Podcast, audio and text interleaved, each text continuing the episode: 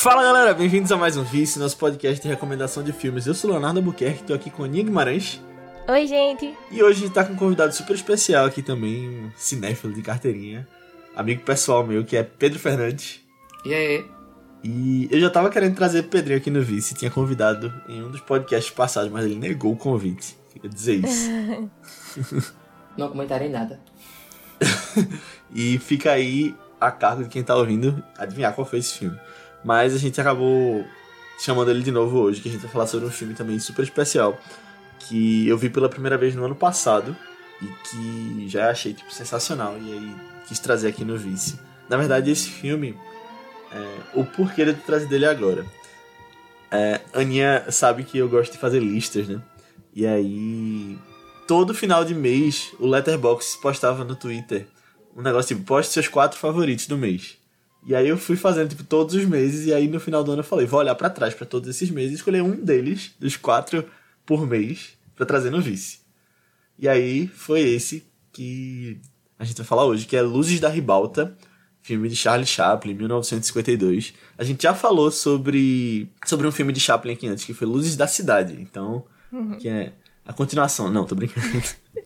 É o 2. Nossa, mas o quanto que eu já troquei esse nome, viu? Toda vez eu falo Luzes da Cidade, eu anoto assim no canto, eu, pera, não é esse, esse já foi, esse já foi. São outras luzes. É. Mas é isso, a gente vai falar sobre esse filme hoje, mas antes da gente entrar na nossa discussão, eu quero pedir para que você que está ouvindo, se você gostou, se você acha que esse podcast agregou alguma coisa para você, se você aprendeu com ele, manda para alguém que você acha que possa curtir, porque de verdade, se todo mundo mandar para uma pessoa, a gente chega pelo menos no dobro, né? Tendendo aí ao infinito. E se você não gostou, também manda, porque pode ser que alguém goste. E você pode colocar também quantas estrelinhas você acha que a gente merece lá no Spotify ou em qualquer agregador de podcast que você usar, porque também ajuda bastante a fazer com que a gente chegue em mais pessoas mas vamos falar sobre Luzes da Ribalta, ou Limelight, né? E. Bom, quero. Eu vou deixar minha opinião, assim. Eu falei porque eu trouxe, mas a opinião necessariamente deixar no final dos três. Mas eu quero saber o que Pedrinho achou. Porque tua visita, se tu já tinha visto, como foi rever agora? Eu já tinha visto sim Luzes da Ribalta. Eu tinha pego um período de assinatura grátis do Namub para ver Amor à flor da pele. Ai, perfeito, perfeito. É um motivo nobre pra. Justíssimo. É Temos podcast também. Tem? É, lá no início. Hum, porque eu tinha pego assim, lista de melhores filmes. Eu também adoro lista, mas segui lista e tal. Aí pronto, apareceu Amor à flor da pele. Só tinha na MUBI, eu, vamos fazer, né? Aí depois eu fui reunido, né, a, a lista na MUBI dos filmes. Aí apareceu lá, Luz da Ribalta. E como bom procrastinador que eu sou, eu deixei a assinatura quase acabar e quando tava, tipo, no último fim de semana, eu já acabei o caramba, ainda tenho muito filme pra ver. Ela tava passando, eu, pô, filme do Chaplin, acho que vou dar prioridade para esse. Então foi um filme que eu fui ver sem expectativa nenhuma, e eu saí com um sorriso enorme do rosto, caramba, que filme maravilhoso. E eu fazia, tipo, eu adoro fazer minhas coisas escutando música. Então depois que eu vi Luz da Ribalta, eu só fiquei a semana inteira fazendo minhas coisas ao som do tema do filme. E aí eu revi ontem, e foi, a mesma, foi o mesmo sentimento. Aquele sorriso besta no rosto, principalmente na cena final. Hum, Acho muito bonita aquela cena final. E tu, Aninha? Foi a primeira vez que eu vi agora. Foi a primeira vez. Eu não sei, eu, eu, esse era um daqueles filmes que eu meio que guardava, assim, pra, ai, pro futuro, pra ter ainda esse filme de chave e tal. É, eu já tinha comentado no, no Luzes da Cidade que Chaplin é um dos meus diretores favoritos. Eu amo essa vibe dos filmes dele. Mas eu sempre ficava tipo, ah, não sei se eu quero assistir logo todos os grandes filmes dele agora, sabe? Quero deixar um guardadozinho, assim. É, mas eu fiquei feliz, eu já sabia que esse filme ia ser mais ele refletindo sobre a fase final da carreira dele, né? Ia ser uma pegada meio diferente. Gostei muito de finalmente ter visto, gostei muito. Tem, tem algumas surpresas, assim, no filme. É, não surpresa, na verdade, que eu já sabia que aparições, né, que iam ter lá, mas, mas que não tem como não ficar feliz com, com as cenas daquela, sabe? É o teu Vingadores Ultimato, né? Perfeito, perfeito, sério. Eu, eu agora deveria ter durado mais, hein? Isso daí é que deveria ter durado mais aquela cena. Eu acho que foi rápida demais. E ela foi tão boa. Ai. Mas depois a gente fala, né? Quando tiver mais perto do final. Eu, eu gosto mais desse negócio de ser meio metalinguístico dele, falando sobre a, a a vida dele na época, assim, também. Mas não foi um filme que eu amei, não, assim. Tipo, eu não botaria no top favorito de Chaplin, não. Na verdade, talvez seja um dos que eu tiver menos gostado, assim. Eu acho que ele puxa muito pra um lado mais melodramático, assim, dele. Que eu não gostei tanto, assim, tipo. Eu nem gostei, mas eu acho que não me, me pegou muito no filme, sabe? Tipo, porque eu gostava mais daquelas. das vibes assim. Dos filmes de Chaplin, na verdade, né? São sempre tipo. Ah, você pega uma situação horrorosa e aí ele mostra, tipo, a luz no fim do túnel, né? Sempre momentos bons, assim, é, que vale a pena ainda viver, né? Eu acho que o filme fala muito sobre isso, de ah, arranjar sentido ainda pra continuar vivendo, só que eu acho que ele é muito. Toma aqui 10 discursos motivacionais também, sabe? E aí eu fico meio. Tá, eu gostava quando era mais sutil com isso, sabe? O Tomorrow the Birds Will Sing, de Luzes da Cidade, é algo, algo mais, assim, comedido no negócio, né? Ou, ou, sei lá, às vezes ele não precisava falar, ele mostrava isso com algumas cenas só, sabe? E aí, mas aí também é, é, é diferente, assim, né? Porque aqui a gente tá na época de cinema falado, e antigamente esses grandes filmes dele, assim, pelo menos os que eu mais gosto, normalmente, eram muitos, né? Então era um jeito diferente, assim, também de, de passar a mensagem e dar uma discussão, assim, sabe? São jeitos diferentes de contar. Aqui é meio coach, né? Ah, tem algumas horas que. é, eu não queria usar essa palavra, né? Mas. mas, mas eu.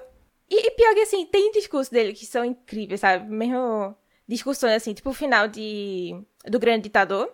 Perfeito aquilo ali, perfeito. Mas, mas é só um discurso, sabe? E é, é só uma coisa assim que ele faz. Aqui eu acho que é várias vezes ele tentando bater em cima da tecla, assim, pra mim foi, foi demais, sabe? Mas ainda foi um Chaplin, então ele ainda é muito bom. Ele ainda é, ele ainda é gostosinho, ele ainda me faz feliz. Eu ainda fico muito feliz de ver ele lá na tela, sabe?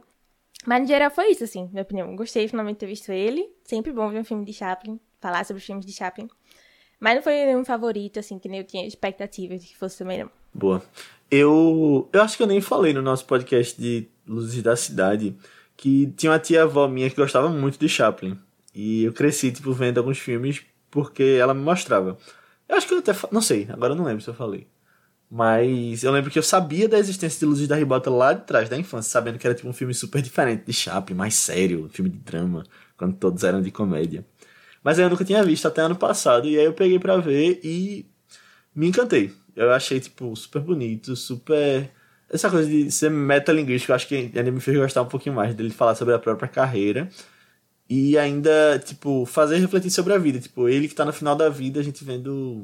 Tipo, coisas que a gente consegue levar para pessoas que estão mais novas, né? Assim, de lições pra vida. Achei legal. E aí eu fui rever agora. Tipo, eu continuo adorando, gostando demais desse filme. Só que dessa vez, vendo ontem também, eu achei um pouquinho arrastado. Eu acho que talvez tenha muitas cenas de palco. Eu vou comentar um pouquinho aqui que aí me tiraram um pouquinho da história principal, mas eu, tipo, eu entendo que estão ali para dar o clima do filme também. Mas eu, tipo, eu não acho que isso diminua o filme de jeito nenhum. Só, tipo, percebi mais da segunda vez por já ter visto, já saber para onde o filme ia. Acho que me fez focar um pouquinho mais e ver, tipo, se arrastando às vezes. Hum. Mas eu ainda acho que é um dos meus favoritos de Chaplin. Diferente de Aninha, que, que acha que é o, o pior filme já feito. A evolução disso aí foi muito rápida. eu acho que é entre os tops pra mim. Tipo, meu favorito ainda é o Grande Ditador, eu diria. Mas ele tá ali entre os próximos. qual, qual, é o favorito de Chaplin de vocês? Eu não sei se eu tenho um favorito, eu tenho um top 3. Tipo, e aí vai, vai variando, ah, é. né? Que é o Grande Ditador, Luzes da Cidade e o Garoto. Hum. Eu gosto muito do Garoto também. Mas. Eu também acho que não tenho um favorito, não. Mas pronto, se fosse fazer um top 3, seria nessa linha mesmo. Luz, é, os dois Luzes. Eu gosto muito de Luz da Jesus. Cidade e Luz da Ribalta. E o Garoto acho muito bom. Ah, boa. Inclusive, antes de trazer esse filme no final do ano passado, tem um filme de Chaplin que é, já tá na minha lista para trazer em algum momento, que é O Grande Ditador. Então, em algum momento, não sei se em breve, mas vocês estarão ouvindo a gente falar sobre ele. Espero ansiosamente por esse momento. eu lembro que no primeiro ano é, de ensino médio, foi, era um trabalho de redação, era tema livre. Aí meu trabalho, obviamente, puxei sardinha, né? Aí fui de cinema. Aí na, o slide final do trabalho era a cena de o grande ditador, o discurso dele todinho. Calma, tu escreveu o discurso dele Não, todinho eu, na redação? Eu coloquei lá o vídeo pra professora ver e tal. Ah, entendi. Ah. Boa. É, eu já, eu já botei vídeo de Lost na, na faculdade, no negócio que tinha de... No trabalho sobre liderança, aí eu botei um vídeo de um discurso de Jack. Mas é isso, gente. Se vocês não viram Luzes da Cidade. Oh. Oh, tá vendo, tá vendo. Luzes da Ribalta. Ele fala sobre um palhaço aposentado chamado Calveiro. Aposentado? É, ele tá mais velho, né? E ele conhece uma moça, uma bailarina, que tentou suicídio. E aí ele vai ajudar ela e eles vão se conhecendo. E ele vai relembrando dos momentos áureos da vida dele, da carreira dele.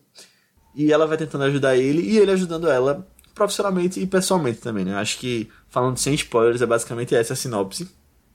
Se você não viu, ele tá disponível lá na MUBI.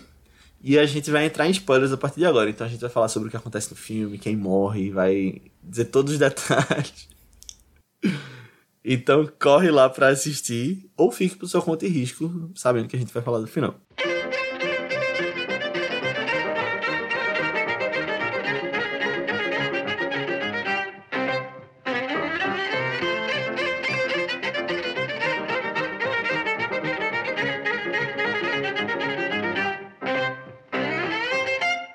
Uma coisa que eu acho impressionante é que, tipo, o Pedrinho até botou no story dele no Instagram isso. Quando, que eu vi que tu reviu o filme, aí tu falou de Chaplin como músico, né? Uhum. Nesse filme, além dele ser diretor, nem ele faz isso em outros filmes também, mas além de ser diretor, ator principal, ele é compositor do filme, da trilha sonora. Sim. E tem gente que assiste o filme e fica tipo uma semana depois ouvindo, né? e é sensacional a trilha, eu acho muito bem feita, tipo, faz sentido com o filme. E daqui a pouco eu quero falar de Oscar também, mas ele ganhou o Oscar por esse filme, né? Não, eu, eu ainda fico, sei lá, chocada. tipo, principalmente essas coisas em início do Oscar, assim.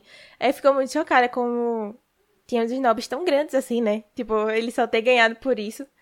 Nossa, ele deveria ter É merecido verdade. desde muito antes, assim.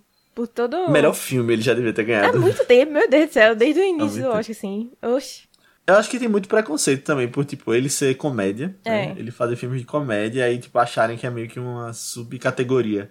Que tipo, não merece todo, todos os louros do Oscar. Que é besteira isso. É, é um problema que continua até hoje, né? Se a gente É. vê assim. Nada mudou. É verdade. Eu tava revendo Palm Springs essa semana, Aninha, com meus Ai, pais. é muito bom, eu adoro. E, tipo, eu falei, caramba, esse filme podia ter concorrido, tipo, a melhor roteiro, por exemplo. Ah, E não né? Eu acho um absurdo o Ennio Morricone só ter ganhado um Oscar só por Os Oito Odiados. Acho que foi o último trabalho de filme dele. Foi. É muito triste isso. Tem alguns grandes nomes, assim, de cinema, né? Que, gente- que é impressionante como não, não eram, tipo, Kubrick. É, Kubrick ganhou por efeito especial, pô. É, efeito especial. tipo, é a mesma coisa de Chaplin É. aqui, né? Por, por trilha música. É, Hitchcock também, que, tipo, ganhou o melhor filme lá atrás, mas não foi pra ele, né? Foi pro filme. Não. É. Pra Rebecca. Não acho que é dele. É, tem Por essas isso que o coisas Oscar que não vale acontecem. nada. Por isso que Não, a gente é, tipo, reclama do e Oscar outro aqui. nome grande, mas aí ainda pode ganhar é Christopher Nolan, né? Comparado a esses grandes nomes aí. Ele também não tem. Não, não, não. Ô, mas tu acha que o critério de escolha de melhores filmes é melhor no Oscar ou no Festival de Cannes? Ai, ai. polêmica, polêmica. E, e só falando de Oscar, já que a gente entrou nesse assunto, é muito curioso porque esse filme, ele é de 1952, mas ele só foi ganhar o Oscar em 1973, 20 anos depois. Porque o filme não tinha estreado em Los Angeles ainda. E aí ele estreou em Los Angeles em 72 e ficou elegível pra, pra Oscar. Eu acho essa história muito engraçada. É porque Eu foi na época que, que ele tava. Foi, teve que sair dos Estados Exilado, Unidos, né? né? É, foi exilado, assim. Um fica, poxa, que. Tá ligado? Os Estados Unidos ainda fez isso com o Chaplin, pô. Pelo amor de Deus. Ele era demais pros Depois Estados Unidos. né? Ele era demais. É, isso é verdade.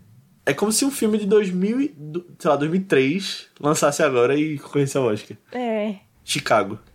2002. é. Mas pelo menos acho que era bom que já tava numa fase mais, eu acho, né? De voltar e apreciar mais o Chaplin. né? Talvez que na própria época em que ele tava fazendo os filmes lá. Aham. Não, total.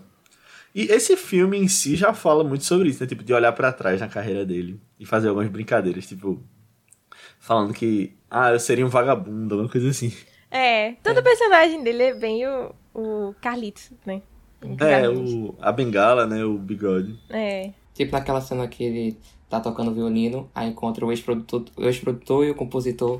Aí pergunta se ele quer participar de um espetáculo. Ele, tá afim, não, é o vagabundo que habita em mim. É, exatamente, eu tava pensando nessa mesmo. Inclusive, o, o pianista é filho dele, né? O Neville, o ator, é, é filho de Chaplin. Massa. Eu vi isso, mas É. eu, eu, tipo, se eu vendo só pelo rosto, eu não diria não. Eu não achei tão parecido, não. Tipo, eu não tinha achado parecido. O nome dele é Sidney Chaplin. Eu não tinha achado tão parecido. Mas aí, enquanto eu tava vendo o filme, eu, eu tava na página do IMDB do filme aqui, olhando as coisas. Aí eu vi que ele era filho. Aí eu, eita. Aí depois, quando ele apareceu de novo no filme. Tipo, não, não foi nem ele aparecendo. Foi quando mostrou de novo o apartamento do Calveiro. E atrás tinha uma foto dele jovem. Aí tava igual ao, ao pianista, sabe? Eu, eita. Realmente. Olhando assim. E eu tava vendo que esse Sidney Chaplin, tipo, teve uma pressão muito grande na carreira dele por ser filho de Chaplin, né? Sim, nossa, imagina. Apenas. Então, é.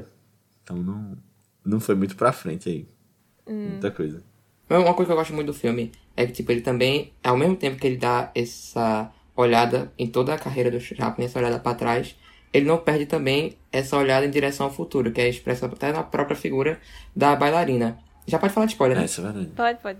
Sim, sim, tá em spoiler. Na cena final mesmo, quando a câmera tá se afastando do Chaplin, do Calveiro, já morto, de repente ela aparece, tira todo o foco da cena e a câmera vai pra ela. É como se fosse a expressão visual daquela frase que eu já tinha falado bem no começo do filme, que é a vida que gira os planetas, que faz as estrelas brilhar, ela tem que continuar a todo momento. É tipo, inevitável quanto a morte. Enquanto o Chaplin ele olha assim pra trás, ele também tá afirmando que a arte vai continuar, a vida vai continuar, mesmo sem ele, já que ele já tava ali abandonando a carreira, na figura de outra, de outra pessoa. Acho que alguma coisa que eu gosto muito do Luz da Rivalta é disso, é que ele não fala apenas do olhar ao passado, mas ele também direciona o olhar pro futuro. Por isso eu gosto muito daquela cena final. Boa, o- amanhã os pássaros cantarão. Mas, não, é, isso é total. E eu acho que no filme todo tem meio que essa dualidade, né? Tem, tipo, a jovem que quer olhar pro passado sempre, e, tipo, ela tem essa admiração tão grande por ele que ela não acha que seria, sei lá, tipo, falando sobre metáfora mesmo, tipo, um artista pós-Chaplin que não acha que chegaria, chegaria à altura dele, sabe? E aí eu acho que esse final fala muito disso, tipo, que tem que ir pra frente mesmo e vão ter pessoas tão boas e melhores que ele. Ele falando isso. Eu gosto do final. Eu gosto dele. Não sei se eu gosto da menina. Jogando aí. Eita! Não Por sei o que vocês acham. É, eu acho ela. Eu acho que ela foi dramática demais pro meu gosto. Eu acho que. é, Esse negócio do triângulo amoroso também. Eu já comentei mil vezes que eu não curto triângulo amoroso. Daí, esse negócio aqui eu achei meio. Não sei se forçado, assim. Porque a gente sabe que ela. ela tipo, pelo menos eu acho, né? Que ela, que ela amava mesmo, assim, de, de paixão. O. É, como é o nome? Caldeiro, né? Calveiro. Calveiro, é. O Calveiro. Parecia algo mais de gratidão ou algo mais paternal, assim, né? E ela insistindo que queria casar com ele, não sei o quê. Eu já ficava, quando vai passar essa parte, pelo amor de Deus?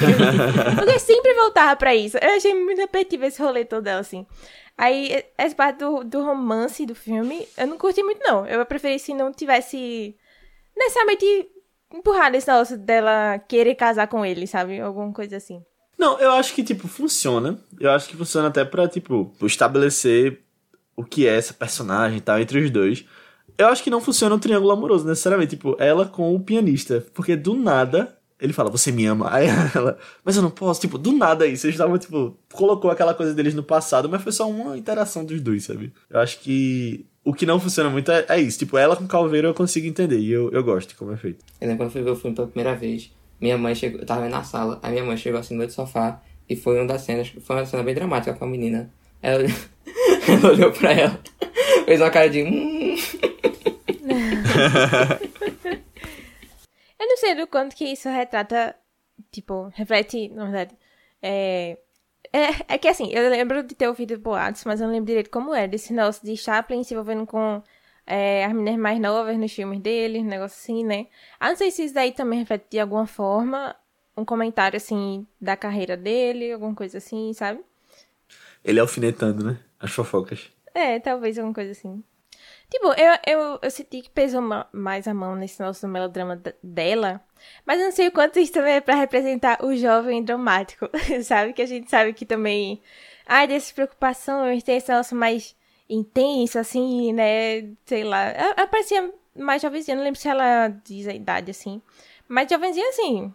uns 20 e 20 pouquinhos anos, no máximo. é. Sabe? Ah, não sei É, se é sei lá, pra, pra mostrar a diferença, assim, também, desse contraste dela tentando ser super intensa, assim, em relação a ele também, que já passa mais esse ar, assim, de, ah, de ser mais sábio, que viveu, já aprendeu muito com a vida, essas coisas também, sabe? Aí exagerou um pouco demais esses, assim. Mas, tipo, intencionalmente exagerando no filme, sabe? A Aninha diz que Charlie Chaplin não sabe escrever. Personagem. Não, tô brincando. Eu tava vendo aqui, a atriz tinha 21 anos quando o filme foi lançado. Então, tipo, provavelmente ela tinha 20 quando foi feito. Hum. Mas, tipo, eu achei ela linda, só dizendo. um comentário a mais aqui. É, Claire Bloom. E. Eu acho que tem muito a ver com o próprio Chaplin falando de, tipo, a geração que idolatrava ele, que, tipo, achava que ele era intocável. Acho que essa coisa da admiração dela por ele pode estar meio por aí também. A geração de novos artistas que olhavam pra ele, tipo, essa coisa de quero casar com você, podia ser mais essa admiração. E ele, tipo, não queria saber, sabe, dessas pessoas. É que eu acho que até ele sabia que não fazia sentido. Não era amor aquilo dali dela, sabe? Era, era algo, Aham. tipo, além, assim. Podia ser amor de carinho por ele também, né? Por tudo que ele fez. Mas amor, amor, Uhum. assim mesmo. Até ele ficava, querida. um dia você vai acordar pra realidade. Eu gostei que ele fez isso. Tipo, ele não abraçou, assim, né? Porque ele sempre... Ele não se aproveitou dela, né? É, aham. Porque sempre tem, tipo, a boizinha, o par romântico, assim, do filme, né? Eu, normalmente, ai, ela é mais inalcançável, assim, e aí o, o Carlitos dá um jeito de, ah, conquistar ela no final, né? Alguma coisa assim. Sempre tem, tipo, um romancezinho. É, mas aqui é, é totalmente pro lado dela, assim. Ele é mais pé no chão, assim, de, ai, isso não é amor, sabe? Eu gostei. eu Era gostei. cilada, cilada. eu puxei uma coisa lá no começo das cenas de palco. O que, é que vocês acharam disso? Isso tirou um pouquinho vocês do filme? Ou colocou mais dentro do filme? Me colocou mais, me colocou mais. Eu adoro aquelas cenas de palco. Principalmente porque elas, elas retratam o sonho do, Chaplin e eu me sinto completamente ali. O jeito que ela é filmada, como se a gente estivesse vendo a, o palco acontecendo, é como se fosse transformasse o filme em sonho. E eu adoro essa sensação de quando o filme parece você tá vendo um filme e parece que tá vendo um sonho. David Lynch aí. Nossa. Mas David Lynch. eu amo. Inclusive, eu adoro que, por exemplo, na cena que o Calveiro faz o show dele, que não dá certo, aquele show que todo mundo vai embora, é, é uma das poucas cenas que o Chaplin ele filma um palco de diferente. Ele não filma naquela forma que o palco aparece na tela completa, na tela cheia. Ele filma assim de baixo, e a gente vê o compositor e o Chaplin bem reduzido no espaço da tela. Enquanto nas outras cenas que predomina o sonho, é como se estivesse vendo assim o palco com o próprio espectador. Eu acho isso incrível. E o jeito que ele reproduz isso também na cena final, que ele, a gente vê ele sonhando de várias formas, e quando chega na cena final, que ele dando aquele espetáculo dele junto com o Buster Keaton, é como se a gente fosse trazido de volta àquela toda atmosfera de sonho. Aí pra mim foi um fator assim que elevou muito minha experiência. Que massa. Eu gosto também quando mostra os bastidores, quando fecha a cortina e, vai, e mostra de cima, assim, tipo, eles organizando pra fazer a próxima cena. E tipo, no final também, quando ele tá vendo da coxinha, né? Quando ele, quando ele morreu. É. É, sim. Tem alguns que eu, que eu gosto bastante, assim, mas tem outros que eu acho que ficou meio cansativo no filme. Tem alguns momentos do filme que eu gosto, assim, esse de pesar um pouquinho mais, tipo, demorar um pouquinho pra passar, assim. Eu, fiquei, eu tava vendo, eu tava falando pra Aninha, é, antes de entrar, Pedrinho. Eu fui ver esse filme de madrugada, né? De ontem pra hoje. E aí, eu não lembrava da duração. E quando eu vi, era tipo 2 horas e 17. E eu, eita. Mas deu certo, deu certo. É, deu bom. Comigo foi o totalmente contrário. Eu tava vendo ontem. Aí eu pa- tive parado pra pegar uma aguinha, tava morrendo de sede. Eu, caramba, já foram 40 minutos. Aí de novo tive que pegar outra Nossa. água. Eu, Eita, já vai terminar. É, é bom isso. Não, mas, mas isso aí eu confesso, tipo, eu dei um pause, tipo, e do nada tinha meia hora de filme que já tinha passado, sabe? Parecia 10 minutos. No começo. E outra coisa que eu gosto muito das cenas de palco, assim, de todo o filme, é que mesmo estando na era do som, coisa que o Chaplin já fez quando os filmes falaram dele, é que ele também não perde muito o aspecto visual da coisa. Por exemplo, quando ele vai imitar pra ela as árvores crescendo, a roda crescendo, aí ele faz todos aqueles caras É. e bocas dele. As próprias cenas com o, o palco. Acho que o filme mesmo demora pra até o primeiro diálogo sair, de- ainda demora um pouquinho. Vai mostrando todo o quarto, assim, com ela caindo no É. chão, aí ele chega na porta meio bêbado, aí Acho que a primeira fala é das crianças que dizem que a, a mulher que toma conta do apartamento ainda não chegou. E Eu gosto como o Chaplin, mesmo agora tendo meio que o som de aliado, ele ainda não perdeu muito da linguagem visual, que foi o que consagrou ele. É, isso é verdade. Eu percebi isso também na primeira cena, tipo, ah, você tá fazendo referência a filmes mudos? então você conhece filmes mudos? Acho que até naquela cena do palco que ele sonha com a bailarina, Até quando ele entra, tipo, a música tá bem carregada, você nem escuta os sons dele entrando. Eu me senti totalmente filme mudo. Quando o sonho começa, é a cena bem alta. Você não escuta nem o sapato dele, nem nada, só vê a imagem. E aí isso solidificou, tipo, muito a linguagem visual pra mim. Caramba, sabe uma cena que eu achei muito linda também? Quando eles estão no ensaio e ela é contratada como uma bailarina principal lá e, tipo, ele fica lá sozinho e, tipo, vai apagando todas as Sim. luzes. Ah, muito bom. Aí depois ela chega, né? E fala com ele. E, tipo, tem total essa coisa de olhar pro futuro que tu tinha falado, Pedrinho, mas pela visão dele também, né? Tipo, de uma pessoa que é do e é o passado, né?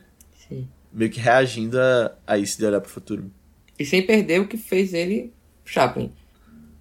É. Mantendo-se fiel a si mesmo, tipo, não só na história dele, na personalidade dele, como Carlitos, mas também no próprio modo com que ele faz o cinema. É válido uma homenagem quando é feita por você mesmo. Portanto, seja bem feito, eu topo tudo. Vou esperar outra pessoa fazer. Mas vai que já faz depois que você morreu, pô. Aí tem, tem, pô, tem que garantir que você vai ver, né?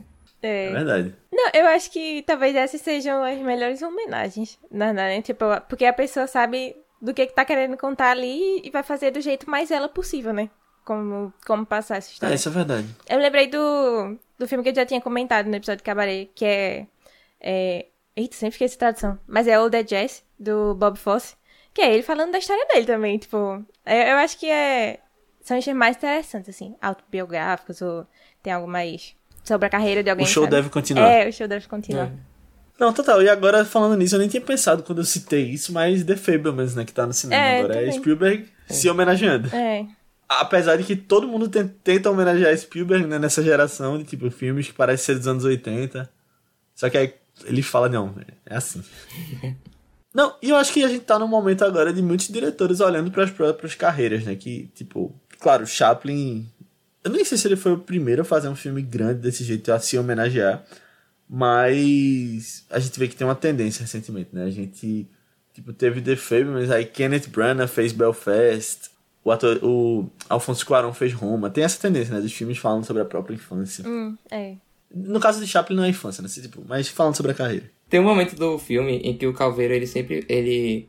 É bem no finalzinho, que ele fala pra bailarina o quanto a galera fica tratando ele especial, como se ele fosse ah, o cara de todos, como se na- nada de ruim tivesse acontecido com ele, e como ele se sente cada vez mais sozinho com isso. Eu acho que quando ele, o Chaplin faz um filme, ou um Chaplin ou qualquer diretor, ele faz um filme sobre si mesmo, eu acho que ele acaba evitando esse olhar extremamente 100% autoindulgente, que é- serve apenas pra deixar a figura o mais mítica possível e o menos humana. Quando o Chaplin faz um filme sobre ele, ele retrata, claro, a imagem dele, como o, o calveiro, que todo mundo conhece e tal, mas também as próprias dificuldades que ele tem. Eu não, o calveiro, por exemplo, no filme é bêbado. Tá- Tem um problema severo é. com o alcoolismo. Acho que acaba impedindo, É, é se quando bem feito, um olhar muito autoindulgente sobre si, que aí tornaria o filme suportável. É, isso é verdade. Tu falou de David Lynch em algum momento. Eu queria ver um filme desse, de David Lynch, tipo, dele falando sobre a própria carreira. Deus sabe quando isso vai sair. Não, é. Se ele vai fazer um filme. Não, existe um filme dele que ainda não foi lançado, né? Tem essa história aí, que ia ser lançado em Cannes ano passado. Nossa, eu comprei muito essa, eu comprei muito essa Eu teoria. comprei muito. E eu ainda tô. Com... Eu acho que ainda, em algum momento esse filme vai No sair. próximo, ainda. no próximo festival. Próximo, é. Véi, eu tava muito animado. Eu tava, tipo, é agora, bora. Véi, Eu tava. Nossa, eu mandei mensagem pro meu amigo. Mano, é agora, é agora. E aí nada. It's happening, it's happening. Oh my god. Em, em Twin Peaks, it's happening once again. Ah, é, não, eu acho. É porque, tipo, não é sobre fazer filmes, mas eu acho que. Inclusive, eu volto já já pra esse negócio, mas só um parênteses. Ele tá em The Fablemans, né? Só Sim. spoiler. Já o full circle aqui. Mas eu acho que. To... É, Top Gun, eu ia falar, não, quer dizer Twin Peaks. Twin Peaks, o retorno, é um pouquinho disso já, dele falando sobre a própria carreira, porque tem elementos de toda a carreira dele ali. É, eu acho que, na verdade, Império dos Sonhos já é um pouquinho É, disso. final de Império dos Sonhos é tipo o cérebro de David Lynch. Como é que é? É assim. É. E aí, top, é, Twin Peaks, depois, acho que vai mais além ainda, tipo, de pegar e aí realmente fazer uma história coerente, diferente de Império dos Sonhos. Ó, eu revi Império dos Sonhos esse dia. Fez 5% mais de sentido. que Estou começando a defender o filme. Eu acho que isso, isso é um problema, Pedro, quando você começa a ver sentido nesse filme. Inclusive, só uma dica pra quem tá ouvindo, é, e pra mim também, que tu não viu todos os filmes de David Lynch ainda. Minha dica é a seguinte: se você um dia for ver todos os filmes e quiser fazer maratona de David Lynch, veja todos, independente da ordem que você for ver. Império dos Sonhos tem que ser o último. Eu digo isso. Porque ele meio que olha para trás e você vê a coisa chegando ali, sabe? Na loucura dele. Eu acho que até Twin Peaks o retorno dá pra ser visto antes de Império dos Sonhos. Se bem que talvez fique até melhor ver Twin Peaks depois. Parando pra pensar agora, porque eu vi antes. Tô pensando agora, porque Twin Peaks é meio que. É, não hum. sei. Minha dica ainda é Império dos Sonhos por último, porque foi como eu fiz e, e eu quis fazer assim quando eu tava fazendo minha, minha maratona. E deu certo. Hum. Mas a gente citou nominalmente só uma vez aqui essa pessoa no podcast. A gente falou do, da cena, a gente falou que tem um momento de euforia, que o cinema foi em êxtase quando essas duas figuras se encontraram. Imagina um momento, sessão de meia-noite, aquele IMAX, todo mundo gritando, quando Buster Keaton aparece, né? O Vingadores Ultimato da época. Perfeito, perfeito, perfeito. Acho que eu nunca tinha ouvido a voz dele. Eu falando em algum canto. Eu não vi muita coisa dele também, tanto também, na verdade, sabe? Mas. Ai, pensa uma pessoa que eu adoro também dessa época. Eu gosto muito de comédias mudas dessa, dessa boa, né? época, assim, de, de filme mudo ainda, essas coisas, né? As comédias têm, têm um coração mais especial no. Oh, tem um lugar especial no meu coração, né? E, e os curtas dele também, principalmente do Buster. Nossa, são tão divertidos. São tão divertidos. É mesmo falar isso de, ah, em filme mudo, muito antigo, não sei o que, né? Que é super divertido, assim. A gente tem preconceito também. Mas, ai, vale a pena, sabe? Vale a pena assistir, pelo menos pra conhecer. E, tipo, ele faz de um jeito diferente do Chaplin também. Às vezes você é acostumado de, com um estilo, e aí vê outro assim pra conhecer também, né? Ai, eu amei, eu amei, eu amei, eu amei essa junção. Demais. Eu tinha expectativas e elas foram alcançadas nesse, nesse momento. expectativas foram criadas. É. Aquela cena é maravilhosa. Mas como a Aninha falou, é muito curta, né? Muito tipo, curta, pelo amor de Deus. Eu veria um, um filme só disso. Sim, com certeza. Só dos dois juntos. Eu acho que podia até ter talvez mais comédia corporal dos dois juntos. Tipo, uhum. fazendo mais coisas assim. Mas tipo, é, é lindo também, é, é muito legal a cena. E tu, Pedrinho, tu gritou no cinema? É claro. Quando eu vi a primeira vez, eu, oxe, não, Buster Keaton. Aí eu, eita, caramba, É muito massa. É incrível, é incrível. Eu adoro que, bem antes deles se apresentarem, aí é pra fechar a cortina conta, só quando me levantarem do tambor. eu adoro isso, tipo, uma última expressão de triunfo do personagem antes de fechar as cortinas. Ele mesmo se despedindo da, da tipo, ele querendo... Quando ele volta depois, né? É, se despedir da plateia por ele mesmo. É. E aí a cortina fecha em Buster Keaton, né? é.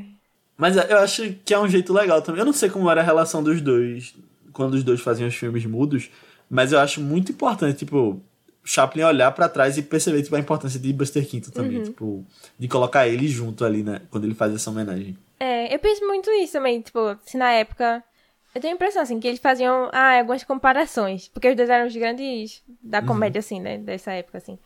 Aí você. Sim, sim. Ah, e, e Buster Keaton, tipo, não fez uma porrada de filme de sucesso assim que nem Chaplin também, né? Tipo, teve alguns, mas depois teve é. problemas na carreira e tal. Negocia mais controle criativo, enfim, fez um bocado de coisa não deu tão certo assim depois. Mas aí a comparação, né, que devia existir muito forte entre os dois. E a gente sabe como a mídia é, né? Então, assim, ah, deviam tentar fazer alguma coisinha assim de jogar um contra o outro, competição assim mesmo, sabe? Aí eu achei. Field. Chaplin vs Keaton. é, é. Bem assim, controle da mídia por trás. Hollywood querendo gerar fofoca, né? Desde sempre. Mas eu achei bem legal se mostrar, tipo. E, e os dois meio que estão falando a mesma coisa, né? Quando estão lá no camarim de. Ai, se eu, se eu ouvir alguém falando de novo sobre. Ai, como nos velhos tempos e não sei o quê. E os dois partilham desse sentimento, sabe? Dessa identificação, assim. Foi muito bonita aquela cena, muito bonita mesmo. E, e Buster Keaton, na verdade, começou antes, né? Os filmes dele são um pouquinho mais antigos que os de Chaplin. Aí tem isso também, de tipo 20 e pouco. Apesar deles serem da mesma geração. Eu achei, eu achei Chaplin parecendo o, o Rei Charles. O Rei Charles? Sério, nesse filme. Vixe, Maria. Sério. Não sei se é a vibe cabelo branco, inglês, e a roupa que ele usa. Meu Deus, coitado do Chaplin. Da primeira vez eu não tinha achado não, mas vendo ontem eu, eu fiz essa comparação. Meu Deus. Tem uma cena que eu, que eu gosto, que é bem quando ele. Agora eu não lembro exatamente a ordem das cenas, mas se eu não me engano, é ele falando com ela, depois a cena que eu quero falar, e depois o sonho. Que é justamente quando ele fala que por esse, é, ele, né, já teve cinco esposas, mas que ele tá pergun- perguntando pra ela, né, ah, não- a galera não vai achar estranho se a gente for marido e mulher? Ele, já tive cinco esposas, tá, tá tranquilo. Minha admiração por você é 100% platônica. E aí, quando corta, e aí quando vai pra próxima cena, eu não sei muito, o, tipo, a técnica com que o Chaplin fez isso, mas ele consegue retratar, tipo, ele está numa mesa muito distante da cama, tipo, a, a profundidade que ele dá no quarto dá uma profundidade bem distante. E aí depois, também, tipo, pouco tempo depois dessa cena, é que vem o sonho de, dele, dele é, do mendigo, né, da bailarina. E aí eles, tipo, ele declarando, ah, esse é o amor. Eu, ah, não é tão platônico assim não, senhor. Acho muito bom. Eu adoro como o Chaplin nesse filme, ele conseguiu transmitir muito visualmente as ideias com que ele quis trabalhar. Seja nessa cena que ele conseguiu dar uma profundidade maior pra distanciar os dois personagens, ou nas cenas do palco, Sim. onde ele consegue, tipo, filmando a tela toda do palco, e meio que excluindo os espectadores do ângulo da, da visão da câmera. Ele consegue jogar a gente ali na cena final, enfim, eu acho incrível. É massa isso. Tem mais algum tópico, Pedrinho, que tu queira? Pronto, só de filme de infância de diretor, só gostaria de citar outro, que é Amarcord do Fellini. Muito bom, velho, muito bom. É Amarcord, nunca Eu não sei, eu nunca sei como se fala, mas é Amarcord ou é Amacord, não sei onde tá, se eu tenho R. Amarcord. Amarcord. Amarcord, pronto. É muito bom, velho, é incrível. E o filme do Fellini, maravilha. Se não me engano, foi ele que falou que toda arte é autobiográfica, e o filme dele sempre tem um pouquinho dele. É. Justo, é. Não, mas a é carreira dele é total. mais autobiográficas que tem mesmo, de todos os diretores, assim. Todo filme dele Tem muito dele ali. é sobre. É Todo sobre filme ele. dele é sobre ele. É verdade. Quem é sua musa? Eu mesmo. Ah, é bem isso. Por que não, né? Não, porque assim, tu falou de Fellini, aí quando tu começou a falar, eu falei, oxe, mas a Doce Vida já não é. Ah, não, é. Mas oito e meio já não é. também, Ah, também, também. Tem também um muito bom, que é do começo da carreira dele. Se não me engano, foi o segundo filme. Ai, peraí, tô tentando lembrar o nome. É, me- droga, eu tô me lembrando só o nome italiano. Ai, é. Uh, Os Boa Vidas, eu acho. Alguma ah, coisa sim. assim. Deixa eu ver aqui. É Boas muito Vidas. bom. É assim, é incrível. e Vitelloni. É, esse Vi mesmo. Vitel- e Vitelloni. É, eu vi no, quando, no, falecido Telecine Play, que agora se juntou com a Globoplay. Agora tá E Globoplay. é, é incrível, tipo, é um dos filmes dele antes de adquirir todo aquele tom ferinesco de tipo 8 e meio, Julietas e Espíritos e tal. Mas é, é um filme mais sóbrio. Mas é, é incrível. E, salvo engano, um dos personagens ali é tipo o Fellini. Ele também. É, ele, é, ele, ali é ele não, salvo engano, não. Não lembro qual personagem. acho que eu sei qual personagem, mas enfim. É. Sabe quem não fez um filme desses ainda? Quentin Tarantino. Não fez um filme autobiográfico ainda. E ele tem só um pra sair, né? Será que vai ser esse? A biografia dele, tipo, o filme que eu vi da minha vida, ele joga todo dia no mesmo filme. Filme de 16 horas. Se bem que todos os filmes dele já são isso, né? Parando pra pensar agora. Tipo, né, eventos que aconteceram na vida dele, mas, tipo, filmes que mais marcaram a vida dele, ele vai lá e. Ah, É. então você pega, pega isso pra mim. Aí joga no filme dele. É, Kubrick fez uma autobiografia em De Olhos Bem Fechados. Não. Então, então. Só que isso aí a gente fica calado né, sobre isso. Tem um documentário dele que. Ah, me esqueci o, sub- o subtítulo. Sou péssimo com subtítulo, meu Deus. Kubrick by Kubrick, né? Alguma coisa assim. Não. É, não é dele o documentário. Acho que o documentário foi depois da morte dele. Aí tem lá a esposa dele falando, tipo, que ele. É, que ele, ela e o Kubrick já discutiram muito tipo, sobre o tema principal, né? De, de olhos bem fechados. E aí, tipo, Ah. foi daí também que surgiu a ideia de fazer o filme. Não, é, eu soube que envolvimentos ali por trás, mas é completamente boato. Mas autobiográfico, eu acho que tem muitos Não, elementos. Assim. É, não, tem não. Baseado em conversas biográficas com a mulher. Queria que ele tivesse chegado a fazer um filme assim. Também. A gente só trouxe um filme de Kubrick aqui no Vice, não foi? Foi, só foi de olhos bem fechados. Que foi De Olhos Bem Fechados, olha aí. Foi. Ai, tem um que eu quero trazer esse ano. Vou, de- vou deixar assim, vou deixar assim. Porque eu tô esperando Vai outras coisas. É. Mas acho que esse ano vem. Boa. Tem um que eu tô querendo ver há um tempo, e vai ser um dos próximos do meu Criterion Challenge, que é Barry Lyndon. Eu Ah. não vi. Já vi ele. Longo, mas é bom, é bom. É, é o maior é. filme da carreira dele, Barry Lyndon. Ah, é? Mas é legal. Parece ser bom. Outra coisa de, bem fechados também tem muito essa atmosfera de sonho. Só que é um pesadelo. Tipo aquela, a famosa, a cena mais famosa do filme. Quem já viu sabe Não, qual é. E não só a cena mais famosa, mas também quando tem uma cena que Nicole Kidman acorda e fala de um sonho dela, Sim. e que é basicamente o que ele acabou de viver no, Uhum. na Na cena mais é. famosa. Até uma das cenas mesmo é, é o Tom Cruise andando pela cidade E aí o Kubrick, ele, em vez de filmar literalmente tipo, o Tom Cruise andando pela cidade, ele filmou ele numa tela verde pra dar esse aspecto mais de sonho, tipo, uma Nova York Caramba. não tão real assim. Que massa. Mas caramba, De Olhos Fechados é muito bom. Eu adoro aquele filme. É Nova York, né, que faz o filme? Então, se passa em Nova York, mas ele foi filmado em Londres. É, tá ligado? Eu, eu acho massa. Tipo, como ele constrói a tensão, tipo, e é meio noir, eu acho, ainda. É, é muito bom. Não só, tipo, eu sei que a cena final que é o que ficou mais marcado. A cena final não, a cena mais famosa, né, ali da, daquela coisa lá que acontece. Foi o que ficou mais famoso, mas eu acho que o filme vai muito além daquilo. Tipo, eu acho que o melhor do filme tá fora daquela É. cena. Ali é mais pra chocar e, tipo, dar o senso de perigo, né? E quando você. Tipo, eu sei que a gente já tá fora do tópico aqui do Luz da Ribota, mas, tipo, lembrei agora do, das teorias de que o amigo dele, que é o líder lá do. É. Da seita, tipo. E realmente faz sentido quando você começa a ligar os pontos. Muito bom. Saudade, Kubrick. Saudade de Kubrick. Acho que eu vou ver esses dias, é, Barry Lyndon. Falta só. Faltam poucos filmes dele pra eu ver. Falta esse, Spartacus e Lolita, eu acho. São os únicos que eu não vi. Kubrick foi minha primeira paixão cinematográfica, pô. Fiz questão. Foi, foi o primeiro diretor que eu fiz questão de vou acabar de ver tudo. Massa. É. Não, o meu foi Christopher Nolan. E eu fui atrás de todos. Mas, tipo, eu acho que é um bom Sim. começo, assim, pra os cinéfilos da nossa geração. Início da vida cinéfila. É. E- mas, tipo, tem um diretor que eu quero muito ver todos os filmes ainda, mas aí tem muitos filmes, que é Alfred Hitchcock. Um dia eu quero, tipo, fechar a carreira dele. Eu quero fazer isso, mas, tipo, pelo menos com os falados. Com os mudos. Não, eu quero... Eu tô. Eu quero fazer Hum, será que eu dou a chance mesmo? Será que colocar outra pessoa de prioridade? Não, é, tipo, não, não é uma coisa que eu vou, tipo, parar, pegar a lista toda e, e ver de uma vez. É, tipo, aos pouquinhos. Mas, tipo, Chaplin, voltando, ó, ó, volta aqui. Chaplin não, Chaplin não tem tantos filmes, se você for que- querer fazer isso, né? Tipo, eu acho que são, tipo, os filmes mesmo, deixa eu ver aqui. Hum, longas, né? Parar, é, parar pra pegar a listinha e ver todos os filmes de Chaplin, dirigidos por ele... É, não, o IMDB tem 72 títulos, mas... Não, mas, Mas aí de con- longa contam ou, os tipo, curtos. tem aqueles. Não, ele Aí. conta os curtos, conta umas coisas... É, 11 minutos. Acho que são uns 10, alguma coisa assim. É, não, não são são- muito, não. Não são muitos, não. Dá pra Ó, o ver a Pedro foi maratona. pegar sua referência literária ali. Cadê? É, deixa eu ver. Chape, chape, chape, chape. São 12, 12 filmes. É, pronto, no, no livro que eu tenho aqui só citar 11 a contagem. 11? 11. Mas são pouquinhos. Aí. Isso que importa. Dá pra Não, fazer a 11, maratona. 12, dá- Incentivamos no vício aqui, essa maratona de Chaplin. É, é isso. Imagina, pô, como deve ser a sensação de fazer uma maratona e terminar com. É porque eu sei que depois do Luz da Ribalta ele fez outro, só que foi outro bem mal recebido. Mas. A Condessa de Hong Kong. É. Acho, acho que tem até o Marlon Brando, se se não me engano. Marlon Brando e Sofia Loren. Aí, tipo, mas imagina, ignorando a existência desse, imagina, tipo, ver todos os filmes e tipo, terminar com Luz da Ribalta. Deve dar um soco no estômago enorme. Ele fez também Um Rei em Nova York, que foi depois de Luzes da Ribalta. Foi, é com ele também, e é comédia. Mas não, é total, você levar o...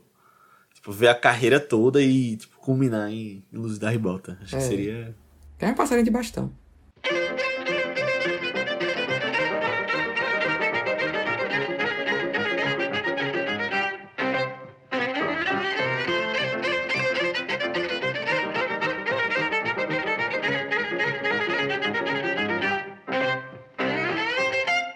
Então é isso, pessoal. Chegamos ao final da nossa discussão sobre Luzes da Ribalta. Muito obrigado por ter ouvido até aqui. Espero que vocês tenham gostado.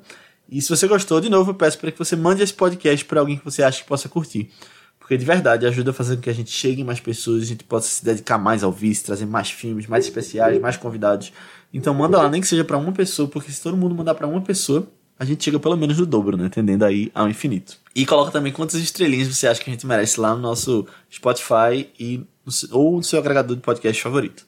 Você pode vir falar com a gente sobre feedback sobre o episódio, comentários sobre o filme e até sugestões de próximos filmes lá no nosso grupo do Telegram. Pedrinho tá lá no grupo do Telegram, inclusive. Eu sou o cara com a foto de jacaré. É, é um grupo que as pessoas têm falado sobre o que têm assistido, sobre notícias. Quando esse podcast sair, eu acho que a gente ainda tá decidindo, talvez, não, ou já decidiu. É, a gente vai ter um especial com o pessoal do Telegram. Então, ele vai sair agora no final de fevereiro. Se você ouvir esse podcast tipo, nos primeiros dias que ele foi lançado, dá tempo ainda de você ver lá e, e ver o que vai ser e participar. Talvez. não sei, Talvez. né? Entra lá. É, talvez. Entra lá, porque aí você vai saber do que eu tô falando. É, porque é aniversário do vice. Inclusive hoje, o dia que a gente tá gravando, é o aniversário do vice. É. Ah, que massa. Esqueci de falar isso. É. É. Três anos. Três aninhos. Ou quatro. Três, três. Três, é. É. Calma, né? Calma. É porque é, é, teve 2000, começou em 2020, né? Então eu tava tipo 2020, 21, 22, é, não, mas 20, é 20, 20, é 21, 21, 22, 23. É, é isso a conta. A pessoa de exato. É, o engenheiro. o engenheiro formado. Mas é isso, gente. É só pesquisar por ViceBR no Telegram. Ou você pode falar também com a gente nas nossas redes sociais do Vice, que são ViceBR também. No Twitter, Instagram, Letterboxd, Facebook, YouTube. Qualquer lugar que você pesquisar, manda uma mensagem pra gente. Segue a gente que a gente responde. Ou você pode falar também com a gente nas nossas redes pessoais, que são Aninha, qual é a tua? No Instagram eu tô como underline Ninha Guimarães e no Twitter Marvelous MS Ana. Boa, eu tô como Léo A. Albuquerque, tanto no Twitter quanto no Instagram. E você, Pedrinho, onde as pessoas podem te encontrar? Rapaz, eu não tenho Twitter. Eita. E meu Instagram é Pedro2003 Fernandes. E teu Letterboxd? Ah, tem Letterboxd. Vou adicionar Tenho, depois. é Pedri, aí NH06. Pe- Como se fosse Pedrinho, aí tira o O e coloca 06 no final. Ah, sim, boa. É, inclusive, eu não sei se tu segue o Letterboxd do Vice, mas aí a gente vai te seguir também pelo do Vice. Vou- Eu ainda tenho que aprender como mexe no Letterboxd, porque eu só sei colocar os filmes que eu vi e dar o coraçãozinho. Entendi. tem como fazer lista, tem como escrever. Não, a lista eu sei, eu tô fazendo a lista por tua recomendação. Tô fazendo a lista dos filmes que eu vi agora em 2003, tipo, lançado Tem uma lista com 2003. minhas recomendações, como Não, por que tu não falou que te deixou separadinho ano passado, uma lista dos teus filmes favoritos pra poder. Ah, sim, fazer entendi. corte. Isso tu tá fazendo. Assim, aí eu Entendi. fiz. Aí tá tipo, é, The Fablemans, óbvio. Aí Gato de Botas, Babilônia e Megan. Mas, Pedrinho, muito obrigado por ter vindo. Você agregou demais aqui a conversa. Valeu por ter topado, essa- por ter aceitado participar. Eu que agradeço pelo convite. Foi massa. E uma oportunidade de rever Chapa é sempre bom, né? Sempre bem-vindo. Boa. Sim. Mas antes da gente ir, a Aninha vai falar um pouquinho sobre o filme da semana que vem. Então, é, o filme da próxima semana já vai ser um esquenta pro Oscar. Não, coitado, se fosse mais reconhecido, talvez. Pra uma categoria do Oscar. Mas pra uma categoria específica. Que, que também tem a ver com Luz da Ribalta, né? Música e tal. Olha aí. Sim, é, tá ali relacionado. Mas sim, a gente. Nesse filme, a gente vai acompanhar dois personagens principais. Um deles é meio que um guerreiro que tá numa missão de encontrar uma menininha da aldeia dele que foi levada por um outro grupo de pessoas lá do país onde ele tá. E aí ele tá tentando encontrar ela. E aí o outro personagem principal, ele faz parte da polícia e ele tá tentando achar esse guerreiro místico aí, né? Que já tem toda essa fama em cima dele. E aí a gente vai ver esse encontro deles e o que é que vai acontecer nesse encontro, né? O que é que vai surgir daí depois. A gente vai falar sobre um dos meus filmes favoritos do ano passado, um filme que todo mundo deveria assistir e tá fácil lá na Netflix. Vai falar sobre RRR, o filme indiano. O épico indiano musical, incrível de ação e comédia. Tudo junto nesse filme. Esse filme é sensacional. E é um dos meus favoritos também, de 2022. Tu assistiu, Pedrinho? Ainda não, eu tenho. Pronto, sabe o amigo que eu falei? Que eu mandei mensagem quando saiu o rumor de que ia sair o novo filme do Lynch? Pronto. Ele fica enchendo meu saco, mano. Já vi esse RRR. eu ainda não vi. É, vá ver. Eu vou encher o saco também pra tu ver. Inclusive, spoiler, vai ter convidado também no próximo episódio. E um dos convidados só viu porque tinha que fazer o podcast. Então, acho que precisava de alguma coisa assim, né? É. Pra tu ver. É, São três horas né, de filme. É. Três horas. Eu, eu demorei pra ver por causa das três horas, mas valeu a pena. Tipo, eu só fui ver no final do ano e eu tava com ele, tipo, há meses também na, na lista.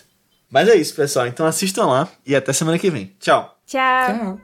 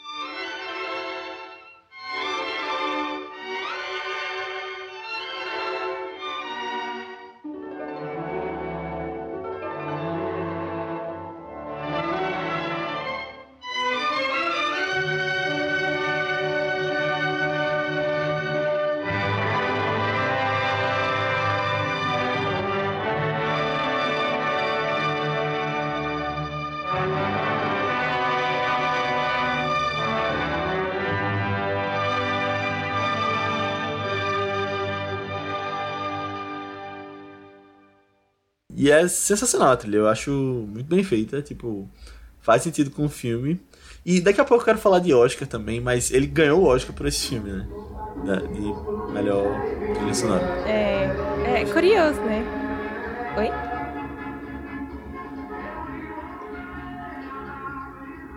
Ah, ah.